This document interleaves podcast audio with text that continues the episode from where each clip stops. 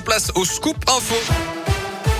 Et le journal, c'est avec vous, Gaëtan Barallon. Bonjour Gaëtan. Bonjour Yannick, bonjour à tous. On débute avec vos conditions de circulation. Ça se passe bien pour l'instant sur les grands axes autour de Saint-Etienne, de Rouen et du Puy. Attention tout de même, cette vigilance jaune, neige et verglas toujours en vigueur sur la Loire et la Haute-Loire. Il y a des difficultés par endroits sur les hauteurs du réseau secondaire, principalement notamment en Haute-Loire, du côté de Saint-Just-Malmont ou encore de Dunière. Soyez prudents et patients sur les routes.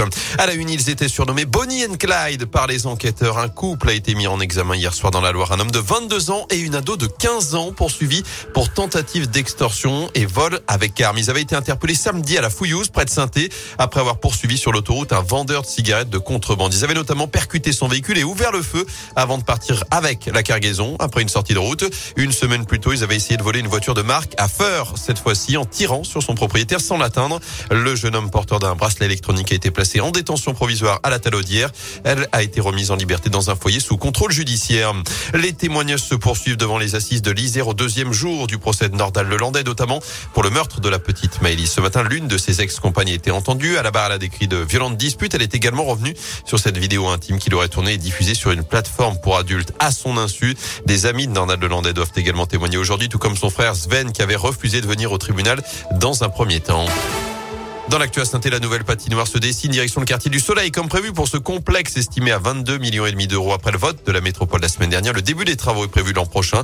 Livraison espérée deuxième semestre 2025. On retrouvera un parking de 260 places, une offre de restauration également et la nouvelle patinoire, elle sera homologuée pour les compétitions nationales. Elle ne ressemblera pas du tout à l'actuel équipement situé boulevard Jules Janin. Écoutez Hervé Reynaud, vice-président de Saint-Étienne Métropole en charge des grands équipements. D'abord deux pistes et non pas une, comme c'est le cas aujourd'hui. La piste plutôt sportive, la piste ludique, mais surtout euh, ça permet d'avoir deux publics et un certain nombre d'animations simultanées, ce qui n'est pas le cas euh, évidemment euh, aujourd'hui. Donc ça c'est une euh, première chose. Ensuite dans ces dimensions, puisqu'aujourd'hui on passe autour de 1000 mètres carrés à près de 2400 mètres carrés, donc on voit le, volume et, et, et, la taille, et donc on pourra accueillir un certain nombre d'écoles, à peu près 5 classes en même temps, d'ailleurs sur cette piste ludique.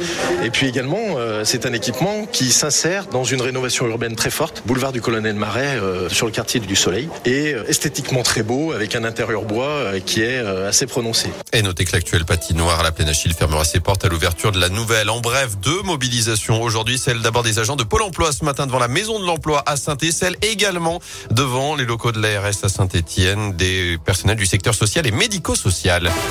En foot, une bonne nouvelle chez les Verts, le retour de Wabi Kazri ce matin à l'entraînement à 4 jours de la réception de Montpellier samedi en Ligue 1. La SS qui a conclu son mercato hier avec l'arrivée de nos nouvelles recrues Enzo Crivelli et Falaï Sako.